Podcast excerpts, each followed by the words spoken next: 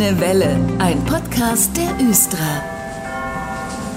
Und in diesem Teil der Grünen Welle heute, da sprechen wir über die Fahrgastinformationen bei der Östra. Die Infos, die Sie überall so sehen an den Haltestellen. Und ich habe mir jemanden eingeladen, der kennt sich da super mit aus. Der ist da auch mit für verantwortlich, dass Sie immer gut informiert sind mit der Östra. Aus der Fahrgastinformation der Östra ist heute Lars Becke da. Hallo. Ja, hallo. Schön, dass ich hier sein kann. Ja, und wir wollen genau über Ihren Bereich heute sprechen, den Hörern mal vorstellen, was Sie da eigentlich so machen. Wie sieht die Fahrgastinformation der Östra aus der Leitung Leitstelle heraus eigentlich aus? Da beginnt ja alles. Ganz genau. Also zurzeit arbeiten 14 Fahrgastinformationsmitarbeiter in der Leitstelle auf dem Betriebshof Glocksee. Die Kollegen arbeiten oder fahren auch selber alle Busse und Bahnen, deshalb verfügen sie auch über gute Streckenkenntnisse und kennen sich sehr gut aus. Sie haben ihr Ohr und das Auge quasi direkt am betrieblichen Geschehen in der Leitstelle. Das heißt, sie sitzen dort eng mit den Fahrdienstleitern zusammen und beobachten auf zahlreichen Monitoren das betriebliche Geschehen, können dort also dann dementsprechend auch qualifiziert und kompetent Auskunft geben. Ganz wichtig, die Servicezeiten des Teams von Sonntag bis Montag 5 Uhr bis 24 Uhr und am Freitag und Samstag 24 Stunden durchgängig. 365 Tage im Jahr. Also ordentlich was zu tun. Man will ja auch immer aktuelle Informationen rüberbringen. Das machen diese Fahrgastinformationsmanager. Was sind denn die Aufgaben jetzt konkret? Die Aufgaben sind, aus der Leitstelle heraus direkt mit dem Kunden in Kontakt zu treten. Das ist eine wichtige Säule in der Informationspolitik der Üstra. Im normalen, dem störungsfreien Betrieb beantworten sie Anfragen Fragen, die über die Informationssäulen, die an den Haltestellen stehen, kommen. Das sind zum Beispiel Fragen zu Verbindungen, Tarifen, Adressen oder Fahrtauskünften. Diese Informationssäulen stehen an fast allen Haltestellen im gesamten Streckennetz. Zusätzlich hilft das Team den Mitarbeitern im Fahrdienst, indem sie Betriebsabläufe beschleunigen. Zum Beispiel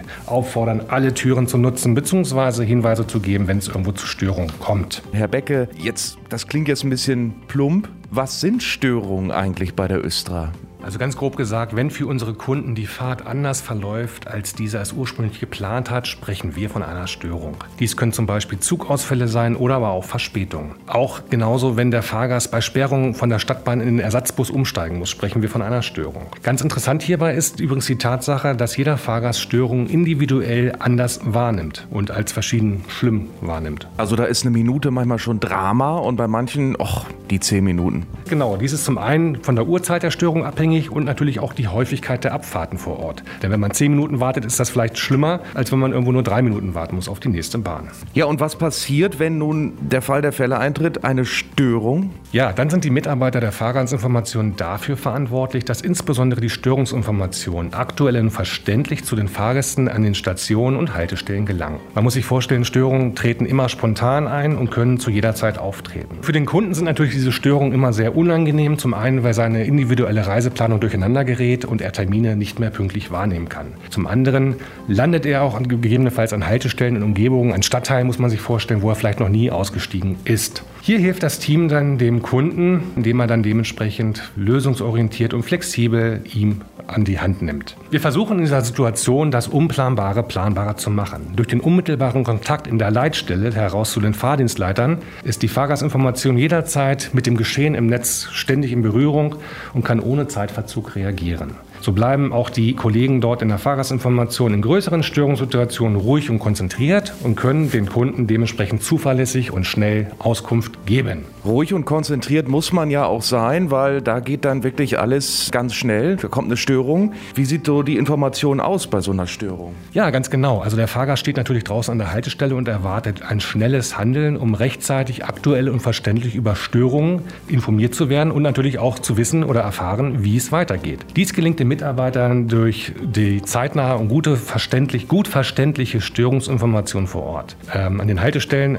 sicherlich schon gesehen die Anzeiger und natürlich Durchsagen an den Bahnsteigen. Weiterhin gibt es Störungsmeldungen, die der, an das Team der telefonischen Kundenbetreuung weitergegeben wird und die Kollegen dort aus der telefonischen Kundenbetreuung twittern das dann auf den sozialen Kanälen. Was muss denn in so einer Information drin sein, damit die auch wirklich präzise beim Kunden ankommt? Es reicht ja nicht irgendwie zu sagen, da ist eine Störung, bitte warten Sie. Ganz genau. Zuallererst erwartet der Fahrgast natürlich an der Haltestelle eine zügige und schnelle Information darüber, dass aktuell eine Beeinträchtigung vorliegt. Weitere genauere Informationen zu möglichen Folgen, wie zum Beispiel Umleitung, Verspätung oder ähnliches mehr, Ersatzverkehre, folgen dann, sobald die Entscheidung für solche Maßnahmen aus der Leitstelle heraus getroffen wird. Diese Informationen sind für unsere Kunden sehr wichtig, weil er sich betreut fühlt und auch spürt, dass sich um die Lösung seines Problems, nämlich das Fortkommen, das weitere Fortkommen, äh, gekümmert wird. Der Fahrgastinformationsmanager hat dann sicherlich allerhand voll zu tun. Ne? Er muss den gestörten Bereich, in dem kein Schienenverkehr zu dem Zeitpunkt möglich ist, mit Ansagen und Störungstexten versorgen, damit alle dort vor Ort auch informiert sind. Aber auch außerhalb der unmittelbaren Störung, also davor und dahinter, muss er die Fahrgäste natürlich informieren, warum die Stadtbahn jetzt eventuell zu spät erscheint. Mobile Servicekräfte werden von unseren Kollegen natürlich auch vor Ort an die Haltestellen geschickt, damit diese dann den Kunden auch an die Hand nehmen können. Diese helfen, wie gesagt, den äh, Fahrgast beim Umstieg von, von der Bahn in den Bus und umgekehrt. Wenn die Störung vorbei ist, was passiert dann? Dann wird alles wieder auf Reset gedrückt? Ganz grob kann man das so sagen. Natürlich geht das nicht von, von jetzt auf gleich, denn die, äh, wenn das Störungsende erreicht ist, beginnt die Rückführung in den Normalbetrieb. Das heißt, die Ansagen und Anzeigen sind zu aktualisieren und gegebenenfalls zu löschen. Die Servicekräfte vor Ort sind natürlich auch abzuziehen. Auch sind die durch die vorherige Störung entstandenen Verspätungen bei der Stadtbahn natürlich weiter in den Blick zu halten und den Kunden dementsprechend zu informieren. Alles in allem freuen wir uns nach dem Ende einer Störung darüber, dass man dem Fahrgast trotz einer Störung das gute Gefühl gegeben hat, die persönlichen Auswirkungen für ihn möglichst gering gehalten zu haben. Also man ist gut informiert im Störungsfall, aber auch so und da hat man jetzt mal einen Einblick bekommen in der grünen Welle, dass das eben alles gar nicht so einfach ist, mal eben so eine Anzeige zu beschriften. Da sitzt ein ganzes Team der Östra hinter. Vielen Dank, Herr Becke, dass wir mal reinschauen konnten bei Ihnen nochmal. Sehr gerne, Dankeschön. Und natürlich gut informiert wie immer auf östra.de. Wir sprechen über verschiedene Baustellen jetzt in diesem Teil der Grünen Welle. Und bei mir ist Wolfgang Ehelebe. Hallo. Ja, hallo. Ja, und konkret können Sie uns von der Infra, da kommen Sie ja nun mal her, sind sehr mit den Baustellen beschäftigt, sagen, wo gebaut wird. Sie haben ja gesagt, 3, 7, 9. Fangen wir mal bei der Linie 3 und 7 an. Was passiert da? Auf der Strecke nach Wettbergen bauen wir über Himmelfahrt. In den vier Tagen Donnerstag, Freitag, Samstag, Sonntag haben wir eine Betriebsunterbrechung und da haben wir drei Maßnahmen, die wir zeitgleich bauen auf der Strecke. Das ist zum einen die Überfahrt an der Stadionbrücke, an der Haltestelle Stadionbrücke, die wird erneuert. Wir bauen die Überfahrt an der Wallensteinstraße, Göttinger Chaussee neu.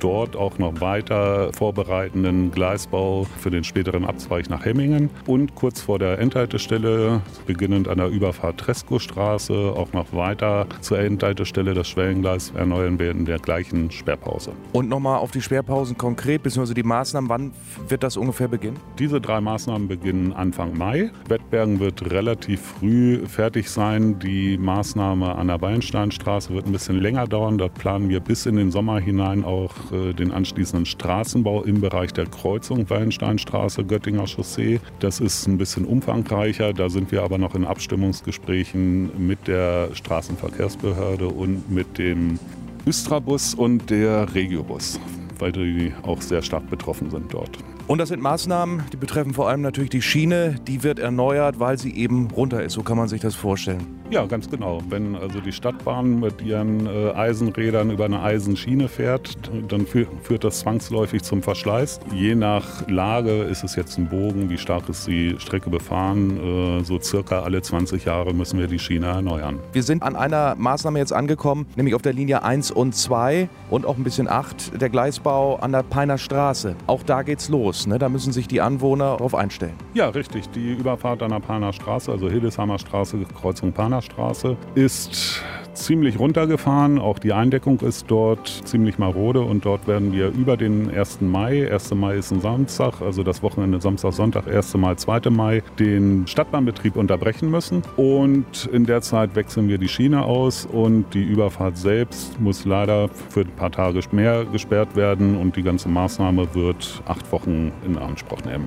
Ja, liebe Hörer, und wie Sie unschwer erkennen, stehen wir gerade draußen bei schönem Sonnenschein. Hoffen wir, dass das auch bei den Baumaßnahmen alles mit Sonnenschein begleitet wird. Das ist ja sowieso gut, wenn man baut. Herr Ehelebe, Viele haben es vielleicht gelesen in der Zeitung, Linie 9 ist noch so ein Thema. Da nochmal kurz erwähnt, was passiert da? Auf der Linie 9 werden wir dieses Jahr zwischen der Riecherstraße und der B65 sind wir schon dabei, einen vorbereitenden Leitungsbau für die späteren Gleisanlagen zu bauen. Wir werden jetzt in den Osterferien an der Haltestelle Hermann-Ehlers-Allee Gleisbau machen und im Anschluss auch äh, Vorbereitungen für den Hochbahnsteigbau. Hochbahnsteig, das hört sich gut an. Da folgen ja noch so ein paar, aber es sind auch schon viele fertig geworden, habe ich erfahren. 81 Prozent sind abgeschlossen, 19 fehlen noch. Das ist dann einer von denen. Ja, richtig. Also alle drei Bahnsteige auf dieser Strecke, das ist ist äh, Riecherstraße, Safariweg, Hermann-Ehlers-Allee, aber die werden erst später in Betrieb genommen, also voraussichtlich ab nächsten Jahr 2022 und 2023. Also halten sich die großen Behinderungen da noch in Grenzen auf der Linie 9 oder ist ähm, Leitungsbau dann auch schon, geht es da auch schon ins Volle? Beim Leitungsbau geht es schon ins Volle. Wir brauchen Platz zum Bauen, also einmal für die Leitungen selbst und für die Fahrzeuge, die daneben stehen. Das wird Verkehrseinschränkungen geben, das bleibt nicht aus.